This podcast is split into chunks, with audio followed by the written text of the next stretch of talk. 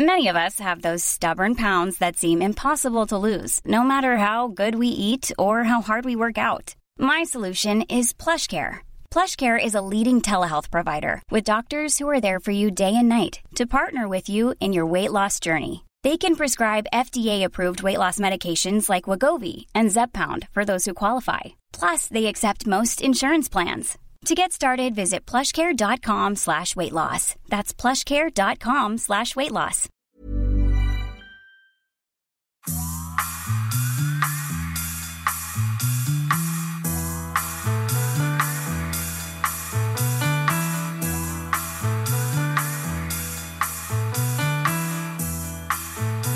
C'est l'histoire d'une femme que l'on dit perverse, menteuse, manipulatrice, mythomane et intelligente.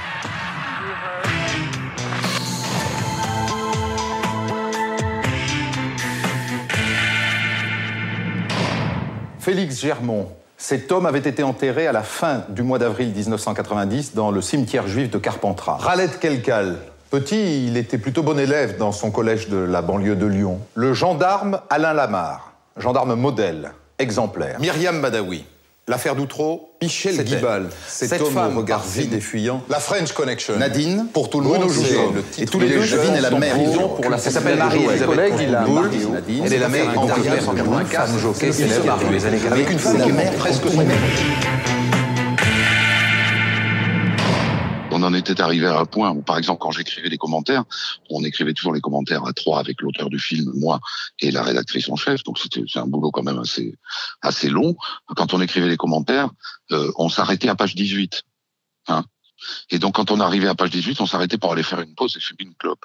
Quand on est arrivé à ce point à la routine, moi pour moi ça devient insupportable. Voilà.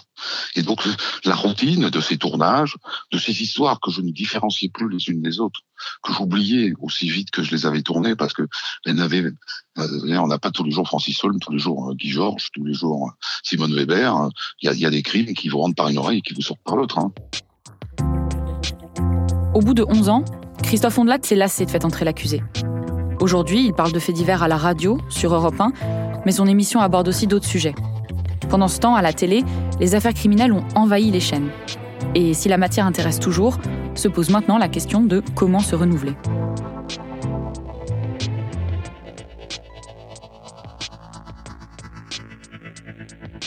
la multiplication de ce type de, format euh, a un impact sur sa valeur et l'intérêt qu'on peut y prêter.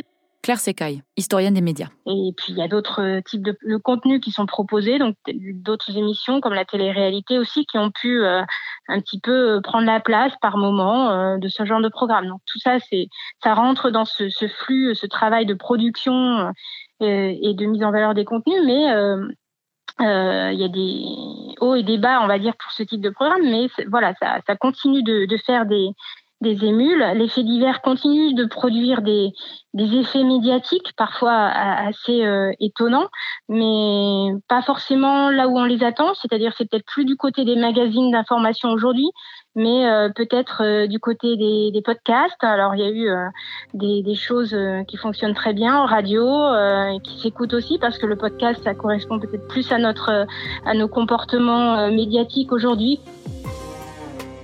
Ça, RTL, Europe 1, mais aussi Slate et Arte Radio l'ont bien compris. Tout ne change pas radicalement. Les journalistes essaient toujours d'expliquer les arcanes des institutions judiciaires et policières, mais dans beaucoup de productions, on s'intéresse aussi davantage aux ressorts psychologiques chez les accusés et aux vies des victimes. C'est ce que fait Elise Costa, chroniqueuse judiciaire chez Slate et autrice du podcast Fenêtre sur cours, produit par Arte Radio. En fait, c'est vrai que le côté psychologique, pour moi, est toujours le plus important parce que j'estime que quand on fait ce genre de métier, déjà, on est souvent taxé de voyeuriste, que dans une affaire criminelle, il va y avoir le policier qui œuvre pour le bien, qui va rechercher les coupables. Il va y avoir le procureur qui est là au nom de la société. Il va y avoir les avocats qui sont là pour défendre. Et nous, en fait, à quoi on sert? On sert à raconter. Et si on, se contente de raconter les, détails du crime, en fait, quel sens on, donne à, notre métier? On est obligé de lui donner un sens, on a quand même une responsabilité. Et c'est une question qui m'anime hyper souvent et à laquelle je pense vraiment souvent et que j'essaye de ne pas perdre de vue. C'est pourquoi je fais ça? Euh, ça peut être pour porter la voix d'une famille de victimes, pour porter la voix d'une famille d'accusés, pour pour essayer de comprendre comment les choses sont arrivées et si ça peut donner des pistes pour enrayer quelque chose plus tard. Le, podcast, c'est un outil euh, extraordinaire. Et euh, les gens, on voit bien que les, notamment les, jeunes, mais pas que les jeunes d'ailleurs, euh, aiment bien écouter quoi. L'audio, c'est très fort la voix. C'est très fort d'avoir des témoignages uniquement sonores. Et, ça pollue moins parfois que des images reconstituées. Mais, mais, moi je trouve quand même que euh, la force de l'image est énorme quand on arrive à, faire bien, quoi. Vous l'avez entendu dans les précédents épisodes de cette série. Patricia Tourangeau est fait diversière et a travaillé à Libération pendant plusieurs dizaines d'années. Mais aujourd'hui, elle s'intéresse à ces nouveaux formats audio et télévisuels. Elle a notamment co-réalisé la série sur l'affaire Grégory, produite et diffusée par Netflix.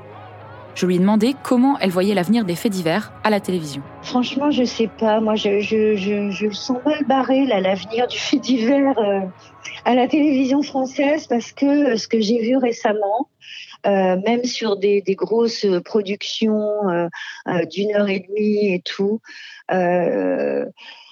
Euh, il y avait un maximum de, de reconstitution d'endroits et le journaliste se met en scène et je te montre une carte et je te montre les crimes sur la carte et, j'emmène l'avocate sur un euh, sur un dans un cimetière ou sur un lieu où pourrait se trouver une victime.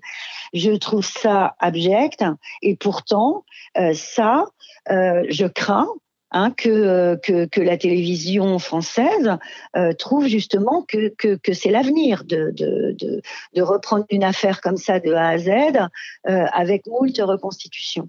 Euh, moi, je, voilà, moi, pour moi, enfin, euh, honnêtement, les, les, les, faits divers, euh, j'ai envie de continuer à les traiter bon, en, en livre, en, en écrit, euh, et, euh, et pour Netflix, ou vraiment des, des, des chaînes qui, euh, enfin, beaucoup plus à la fois sobres et de raconter une histoire de gens avec délicatesse et une histoire et on avance et enfin, je, avec respect, avec et puis mise en scène fiction, enfin une mise en scène un peu comme au cinéma, mais adaptée à un documentaire avec une matière sensible. Enfin voilà. Et puis sinon, enfin là je suis hallucinée du nombre d'émissions criminelles et puis euh, sans compter les, chaînes d'infants continus qui euh, en déversent. Euh, des tonnes euh, dès qu'il y a le moindre fait divers, sans prudence parfois voilà, en train de, parler sur certains faits. Je, je sais pas, genre Jonathan Daval,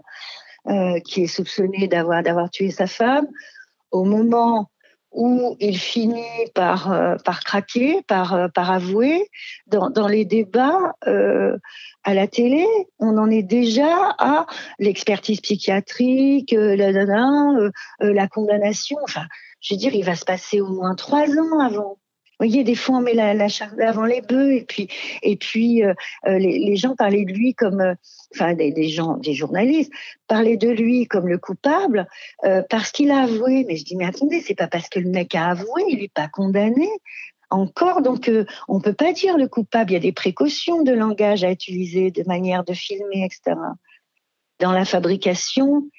C'est nous aussi pour Grégory, par exemple, on a repris l'affaire dans sa chronologie je pense qu'on la pousse euh, beaucoup plus qu'un qu fait d'entrer l'accusé. Bon, en même temps, on a beaucoup plus que 90 minutes, on a 300 minutes. Hein, c'est différent. Mais les personnages, dans les techniques d'interview, euh, ce sont des interviews qui durent euh, un jour et demi, parfois deux jours, cinq jours. Voilà, il faut vraiment pour les principaux euh, personnages, euh, on, prend vraiment le temps et puis on les remet dans l'ambiance et puis on, leur montre des images de l'époque pour les replonger dans l'ambiance, on les fait réagir. Euh, vous voyez, c'est un autre c'est un peu, c'est une autre manière de les aborder, quoi. Et on les fait dans des, décors, si possible, chez eux, pas dans le, loft de, de Christophe Ondelat, quoi. En se tournant vers Internet, on se rapproche aussi des téléspectateuristes qui échangent sur les forums et les réseaux sociaux. Quand j'ai commencé à travailler sur cette série, l'un de mes premiers réflexes a été de chercher sur Facebook si des fans s'étaient rassemblés autour de Fela. Et bien sûr, je suis tombée sur un groupe de près de 20 000 addicts qui débattent des rediffusions, s'interrogent sur la culpabilité d'un tel ou d'une telle, ou remettent en question un verdict. Certains et certaines jouent même aux détectives. Maintenant, avec les réseaux sociaux, par exemple. Claire Secaille. Tous les jeunes qui, sont très euh, à l'aise sur les réseaux sociaux vont euh, essayer de se, d'être enrôlés, de se, mettre à chercher, à enquêter eux-mêmes avec des traces, en recherchant des traces sur des acteurs du crime, en essayant de trouver des choses qui vont pouvoir euh, euh éclairer, euh, apporter une vérité, quitte à, à, se faire auxiliaire de justice, en tout cas en aidant un petit peu les institutions policières. Voilà, donc euh, l'affaire du pont de Ligonnès, euh, des sources euh, avaient été retrouvées par des internautes sur des forums de discussion où Xavier Dupont de Ligonnès avait dit des choses qui montraient un petit peu, qui renseignaient beaucoup sur les notions de, enfin, sur sa dimension psychologique à lui-même. Sur le groupe Facebook que j'ai rejoint, on parle aussi plus des victimes. On honore leur mémoire ou on loue la résilience des survivantes et des survivants. D'ailleurs, on parle différemment des crimes sexuels. Et souvent, on les reconnaît plus pour ceux qu'ils sont très majoritairement, des féminicides. En regardant les rediffusions de Fela en 2020, c'est quelque chose qui m'a pas mal interpellé. Certains mots ou certaines manières de parler m'ont accroché l'oreille. Dans l'appartement, le téléphone sonne. Guy Georges colle son oreille contre la porte. Il est question d'une soirée au restaurant. La jeune femme dit qu'elle arrive. Ensuite, c'est toujours le même rituel. Le baillon sur la bouche, le sparadrap, la découpe des vêtements, le viol et les coups de couteau pour achever sa proie. Joseph Doucet a décidé d'être le pasteur des marginaux sexuels, ce qu'il appelle la minorité des minorités. Drôle de paroissien, homo, lesbienne, travesti, transsexuel, sadomaso et même pédophile. Il reçoit tout le monde et organise pour chaque catégorie des réunions spécifiques au CCL. Pareil pour certains titres d'épisodes. Nathalie Le Skrill, l'étrangleuse, Jean-Luc Blanche, le routard du viol. Aujourd'hui, cette question du choix du titre et du choix des mots est toujours au cœur des préoccupations de certains journalistes, comme Elise Costa. Ouais, la question des titres, c'est euh, c'est un vaste sujet. D'ailleurs, c'est quelque chose sur lequel, on, enfin, on m'a déjà posé la question euh, des titres en me disant, mais il y a quand même des titres euh, hyper, euh, hyper racoleurs. Et je peux pas leur donner tort. Pas me concernant, parce que typiquement, pour Slate, ce qu'on fait, c'est qu'on choisit, on, on, choisit une citation. Mais après, le titre, c'est une vaste question. Moi, je, je suis pas fan. Très honnêtement, je suis pas fan. Mais j'estime que si ça permet aux gens de cliquer et de se rendre compte qu'en fait, il y a un peu plus que ça. Et si derrière, j'ai bien fait mon travail pour bien expliquer tout ce que j'ai vu et entendu et pour bien expliquer le dossier, eh ben, c'est OK. OK, ils seront, peut-être venus parce que le titre était racoleur, mais après, ce qu'ils en ont tiré au bout, ce sera pas euh, juste pour satisfaire euh, leur bas instinct, quoi. Le choix des mots est hyper intéressant parce que, par exemple, dans l'affaire que j'ai faite où un avocat avait tué euh, un homme, en fait, il se trouve qu'il avait tué un mec qui, couchait avec sa copine. Tout le monde avait titré en mettant un avocat tue l'amante de sa compagne. Bon, jusque-là, on est d'accord pour dire qu'il y a plus racoleur. Peut-être que j'aurais utilisé le mot amant. Je sais, je, honnêtement, je sais pas. Alors après, c'est vrai qu'ils n'étaient pas mariés, mais euh, peut-être que je l'aurais utilisé. Mais en allant au procès, en fait, euh, le dernier jour, la mère de la, de la victime, euh, qui s'appelait François, est venue et a dit la presse nous a fait beaucoup de mal. Et vraiment, je me suis demandé pourquoi, parce que euh, son nom n'était pas, euh, il n'y avait pas le nom de l'accusé, il n'y avait pas le nom de la victime. Donc je me suis dit pourquoi elle dit ça? Et en fait, elle explique, elle dit qu'on l'a appelé l'amant, alors qu'en fait ils n'étaient pas mariés, comme si lui-même avait commis quelque chose qui n'était pas bien. En tout cas, il était déjà, il était déjà dans un truc où on se dit ah ben voilà, euh, bon, c'était l'amant. Et, vraiment, elle était heurtée par ça. C'est l'une des premières choses qu'elle a dites. C'est en fait la presse nous a fait beaucoup de mal. Ils ont ils ont dit que c'était l'amant de euh, l'amant de la jeune femme, alors que pas du tout. C'était pas son amant quoi. Et du coup, j'en ai ai pris compte, par exemple. Du coup, j'ai jamais mis, j'ai fait attention à ne jamais jamais mettre le mot amant parce que euh, peut-être qu'ils le liront, peut-être pas, mais mais j'ai entendu ce qu'elle voulait dire et, euh, et ça m'a permis de de pas le faire je respecte tout autant la famille de la victime que la famille de l'accusé. Pour moi, je fais pas de distinguo en fait, vraiment. Et même l'accusé, je, je vais le respecter. Je vais jamais, par exemple, je vais jamais dire euh, le monstre, euh, le monstre ou, euh, ou enfin voilà, ça ne me viendrait même pas l'idée. Tu vas veiller à, ne pas déshumaniser quoi. Ah oui, oui, oui, oui, oui, Et puis encore une fois, bah alors c'est là qu'on va rejoindre la question du droit à l'oubli. C'est-à-dire que on peut pas se permettre traiter quelqu'un de monstre. Un jour, il va sortir. Un jour, effectivement, c'est quelqu'un qui va devoir se réinsérer dans la société. On ne peut pas comment dire, on peut peut pas le traiter comme ça quoi. Je veux dire, c'est de la même façon que ça me révolte que maintenant de plus en plus on trouve dans les tribunaux des, des, box vitrées pour juger les gens. Euh, qu'est-ce que ça veut dire? Ça veut dire qu'on le met à part, on le met dans un aquarium là pour le juger et euh, et on va l'entendre par une toute petite lucarne qui passe. Non, c'est pour moi c'est du même acabit quoi. C'est on, se parle à hauteur d'homme. On est euh, ils ont commis des actes monstrueux. là je suis d'accord. Là ça c'est un terme qui me va. Mais eux, les traités de monstres, euh, faut faire attention, quoi. Je entends tout à fait ce que tu dis quand tu dis j'utilise pas certains termes parce que justement, si un jour cette personne sort, veut se réinsérer, on tape son nom dans Google, on tombe là-dessus, bah forcément, s'il y a des termes comme monstre ou, ou, je sais pas quoi qui sont attachés à son nom, c'est très très compliqué pour la personne. Mais euh, toi, de ton point de vue, du coup, comment est-ce que tu vois, par exemple, des émissions télé qui reviennent, par exemple, euh, à longue, enfin, en longueur et en profondeur sur des enquêtes qui, qui utilisent peut-être des termes comme et qui sont rediffusés et qui sont rediffusés quoi. Enfin je veux dire ça doit être horrible pour des enfin je veux dire je me, me mets pas à la place des personnes parce que j'ai aucune idée de ce que ça doit être mais j'imagine bien que ça doit être très très compliqué quoi. C'est pour ça que c'est la responsabilité et le et, toute la question de sens en fait que le chroniqueur judiciaire doit doit avoir toujours se questionner. C'est de c'est ok on va on va parler de de cette personne. On va donner son nom, son prénom. Parfois, on va même donner la ville euh, dans laquelle il a, résidé. Mais du coup, de pas le réduire à son crime. D'essayer de montrer aussi autre chose de lui. J'ai pas à batailler auprès de ma rédaction euh, pour ce genre de choses. Enfin, voilà, je me dois en fait justement d'être la, plus exhaustive possible de raconter le, le, plus possible en fait la vie de cette personne pour que si un jour quelqu'un tape son nom euh, dans, le, dans Google et tombe sur un article, euh, bon déjà, généralement, il n'y aura pas que le mien, hein, mais euh, qui puisse réfléchir autrement, en fait. Je crois hein, quand même beaucoup à la, à la, seconde chance et à la possibilité de réinsertion.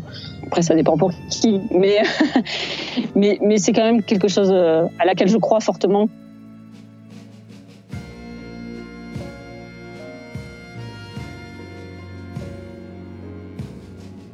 C'est tout le problème de, euh, du droit à l'oubli. Christian Gerin, producteur historique. Évidemment, il y a des, il y a des condamnés euh, qui euh, essayent de s'opposer à ce qu'on traite l'affaire. Il se trouve que le droit à l'oubli de jurisprudence constante n'existe pas en droit français ni en droit européen. À partir du moment où un procès est public et où c'est un, un jury populaire qui rend euh, un verdict, il euh, n'y a pas de droit à l'oubli. Bon, alors quelquefois, moralement, ça peut nous gêner un peu. Je me souviens de, tiens, bah, c'était dans, dans, dans l'affaire Ampin. Le témoignage du baron Ampin vient boucler 12 journées d'audience. Le 17 décembre 82, ces ravisseurs sont condamnés à des peines allant de 5 à 20 ans de prison. La Cour n'a pas cru à leur innocence. Enfin, si vous voulez, à titre de partie civile, pas d'opinion à émettre sur quoi que ce soit. À titre de, à titre de témoin, euh, si vous voulez, je suis libéré. Moi, j'ai retrouvé ma liberté depuis 5 ans. Alors, je suis heureux. Donc, je n'ai rien à dire là-dessus. Et à titre de citoyen, bon, bah, j'ai assisté à un procès. Euh, c'est, c'est terrible. Euh, je dois dire que ce moment, hein, ce dernier moment, là, ça a été un peu pénible. Mais ça, en tant que citoyen seulement. C'est une deuxième vie qui commence pour vous Comment? C'est une deuxième vie qui commence pour vous maintenant Vous êtes complètement libéré de cette affaire? Je l'espère. Je l'espère. Il nous a remercié très chaleureusement de tout ce qu'on avait fait pour lui. Euh, il est parti, je vois encore partir avec celle qui était sa nouvelle compagne et qui est depuis devenue sa femme, Jacqueline. Euh, ils sont partis tous les deux, bras dessus, bras dessous, euh, dans, le, dans la nuit, puisque c'était la nuit. Et j'ai l'impression que pour lui, ben, il était redevenu serein. L'affaire en pain, qui n'aurait pas dû être l'affaire en pain, mais l'affaire du nom des ravisseurs, mais l'affaire en pain était terminée. Il y a un des protagonistes de l'affaire en pain, qui était d'ailleurs le, chef du commando de, l'enlèvement, dont euh, Empin lui-même disait qu'il s'était toujours euh, très bien comporté en, homme d'honneur. Et il m'écrit à moi en me disant voilà, euh, je suis sorti de prison, j'ai refait ma vie. J'ai un fils de 8 ans qui n'est pas au courant de mon passé. Si vous faites, si vous traitez cette affaire, eh bien, euh, ça va être dramatique pour euh, ma réinsertion, pour vis-à-vis de mon fils, pour ma nouvelle famille, etc. Bon. Donc on a décidé, j'ai décidé qu'on ne citerait pas son nom.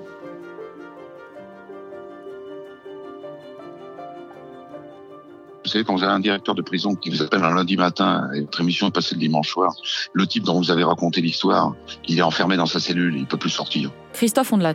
Quand il vous raconte qu'à 23 heures, quand votre film s'est arrêté, tout l'étage s'est enflammé, les mecs sont mis à taper sur les portes pour l'insulter. Tout ça, ça a beaucoup. Euh, moi, j'ai été beaucoup en contact avec des aumôniers de prison qui m'appelaient, ou des visiteurs de prison qui me disaient, vous vous rendez compte quand même l'impact que ça a, votre truc, sur la vie des gens, etc. Et bon, tout ça accumulé a fait qu'à un moment donné, j'ai dit, on tourne la page, on passe à autre chose.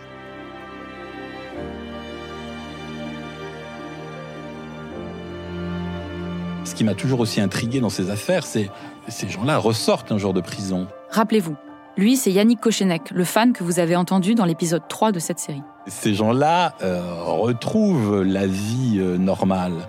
Et c'est ça qui m'a toujours intrigué, mais je pense que c'est très difficile pour une émission de télévision d'aller en quelque sorte faire l'après fait entrer l'accusé voilà, vous avez fait ça, vous avez purgé cette peine-là, qu'êtes-vous devenu après? Et, ça, pour moi, c'est aussi attaché au mystère de l'émission. C'est-à-dire que je me dis, mais qu'une fois que ces gens-là ont fait leurs 30 ans, leurs 20 ans, en plus, malheureusement pour eux, ils bénéficient d'une célébrité à travers cette émission qui repasse en boucle, qui est présente sur les réseaux sociaux. Ces gens-là ont quand même une identité et ils ont peut-être des enfants ils ont une famille, et que cette histoire, finalement, aujourd'hui, elle tourne en boucle. Si on tape votre nom dans Google et que vous avez été accusé, on va, on va vous retrouver. on va vous retrouver. C'est-à-dire, et je, me suis toujours posé la question par rapport à cette émission. D'ailleurs, je crois que je l'évoquais dans le papier.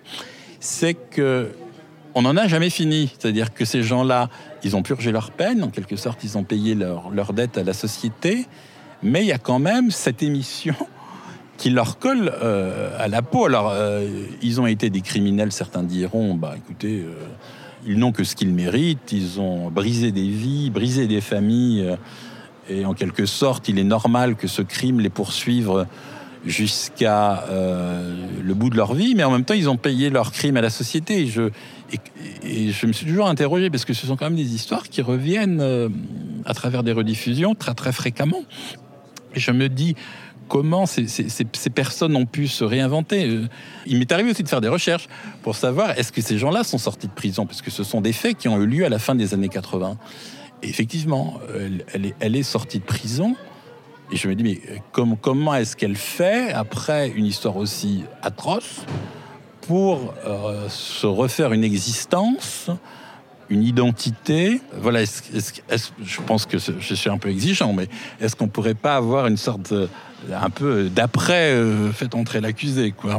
Un fait, un fait sortir l'accusé. Fait sortir l'accusé, voilà, un peu de son, euh, de son silence. Peut-être qu'il y a des gens qui se sont remarquablement euh, reconvertis, qui ont eu des, des parcours de vie ensuite étonnants, mais ils ont droit également à ce qu'on leur fiche la paix puisque de toute façon, à, travers cette émission, on ne leur foutra non plus jamais complètement la paix.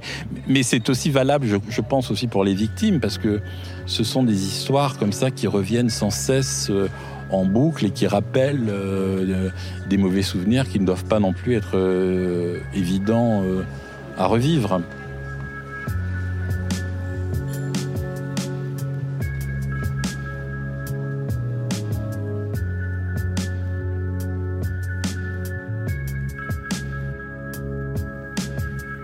Faites entrer l'accusé, avec cette pardon dont on vient de parler, reprendra en septembre 2020. De nouveaux épisodes seront diffusés, mais sur RMC Story donc, et plus sur France 2. Ça laisse un goût assez amer à Frédéric Lantieri, qui ne sera pas de l'aventure. Et enfin, qu'est-ce que vous pensez du passage de Fela sur RMC Story, de France 2 à RMC Story? Bah, Je le regrette, bien sûr. non, mais vous voyez ce que je, je trouve. Je ne comprends pas comment euh, le service public peut se passer d'une émission euh, judiciaire. Voilà, je ne comprends pas. Alors euh, que faites entrer vive ailleurs, bah, tant mieux, tant qu'à faire. Au moins que ça survive et au moins que ça vive quelque part. Mais moi, je, ne comprends pas comment le service public peut se passer d'une vraie émission judiciaire. Je, pense que là, il y a un défaut. Il y a un manquement. Vous étiez au courant? Ah mais non, oh là là, mais ça aussi, bien comme d'habitude, ça. On vous dit pas que ça s'arrête, on vous met devant fait accompli, on vient pas vous dire et toi qu'est-ce que tu voudrais faire, rien du tout. Ça fait quand même 20 euh, ans que je suis dans la maison, 20 ans que je suis à France Télé. Donc, vous voyez, il y a des fois on dit qu'on aimerait avoir un peu d'égard, non. Mais ça c'est la télé qui veut ça, je pense. Donc on, non, personne vient vous dire euh, ça va s'arrêter, personne vient vous dire t'as envie de faire quoi, personne vient vous dire on va vendre, de part et d'autre, hein, de tous les côtés, c'est voilà.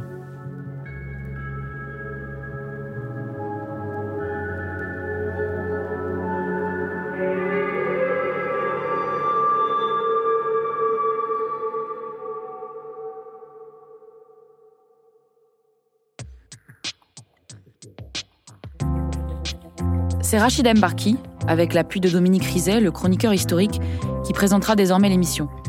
Le journaliste est habitué des faits divers et il adore Fait entrer depuis ses débuts. D'ailleurs, il s'est déjà présenté sur le groupe Facebook des fans qui ont eu l'air d'apprécier le geste. À suivre donc. Moi, en analysant l'histoire de cette émission et sa place dans notre paysage télévisuel, je me suis en tout cas dit que j'allais donner une chance à la nouvelle version de Fela. Parce que je me suis rendu compte que je comprenais pas encore toujours pourquoi notre police ou notre justice fonctionne d'une manière ou d'une autre. Aussi parce qu'en tant que journaliste, avant de vous raconter toute cette histoire, je m'étais dit que je serais jamais fait diversière. Trop compliqué, trop glauque. Maintenant, même si je ne fais toujours pas partie de ceux et celles qui s'endorment au son de récits de crimes, je me dis que peut-être un jour, j'aimerais bien faire partie de celles et ceux qui les racontent.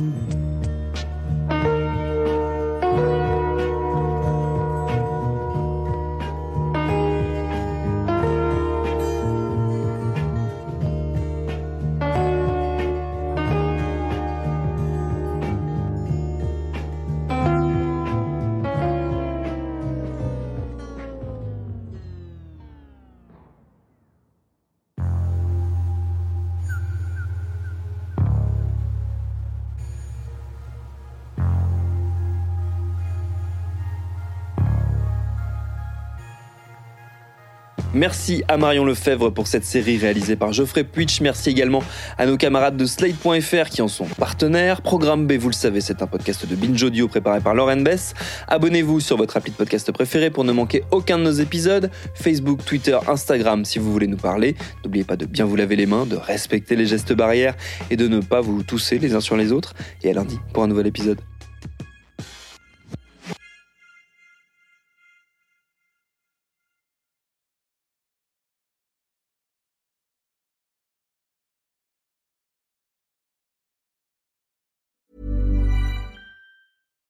When you make decisions for your company, you look for the no-brainers. And if you have a lot of mailing to do, stamps.com is the ultimate no-brainer. It streamlines your processes to make your business more efficient, which makes you less busy. Mail checks, invoices, legal documents, and everything you need to keep your business running with stamps.com.